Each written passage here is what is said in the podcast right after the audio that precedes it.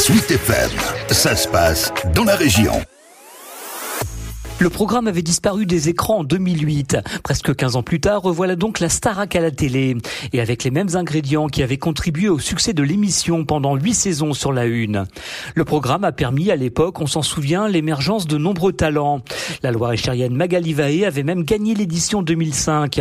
Alors pour elle, le retour de la Starac est forcément un événement. Très contente parce que je parle en tout cas pour les primes, c'est des émissions qui manquent à la télé en ce moment. Vraiment euh, une grande émission de variété en direct ça va faire du bien. Et puis forcément contente parce que euh, moi ça me rappelle beaucoup de souvenirs et que je sais que c'est une bonne émission et que les jeunes euh, voilà qui vont faire leur entrée euh, bientôt là, ils vont avoir beaucoup de boulot et ils vont vivre une très belle aventure. Encore faut-il que ça marche et les recettes d'il y a 15 ans peuvent-elles encore fonctionner aujourd'hui? En tout cas, on reprend deux ingrédients pour moi qui sont très importants. C'est présenté par Nikos. Déjà pour moi voilà la Starac c'est Nikos et c'est indissociable et forcément le château. Retour au château et là c'est une grande, grande émotion quand j'ai revu les images de Nikos arrivant au château. J'ai versé ma larme parce que c'est un endroit mythique et euh, très important. Mais la Star Academy, ce n'est pas qu'un célèbre animateur et un château prestigieux. C'est aussi une vraie école. Et avec quel professeur? Magali Vaé. C'est ça qui est bien à la Starac, c'est qu'on a un mélange de découverte avec ses primes, où on découvre des nouveaux talents. Et en plus, on les fait chanter avec des artistes confirmés. Et euh, pour l'avoir vécu, c'est des moments très importants dans la vie d'un jeune artiste. On se cherche encore, on sait pas trop euh, ce qu'on veut faire plus tard, mais le fait de vivre tout ça, au bout d'un certain temps, on sait, on se découvre, et c'est un bagage qui est riche, qui est important. J'ai eu beaucoup, beaucoup de chance. Quant au duo que Magali a eu la chance d'enchaîner pour la saison de sa victoire en 2005, jugez plutôt. Lara Fabian, également Grégory Le Marchal, Johnny Hallyday, Maria Carey, Liza Minnelli, Serge Lama. Je ne pourrais pas tous les citer, mais voilà, j'ai euh, en plus euh, depuis très peu, euh, les primes sont disponibles sur MyTF1, donc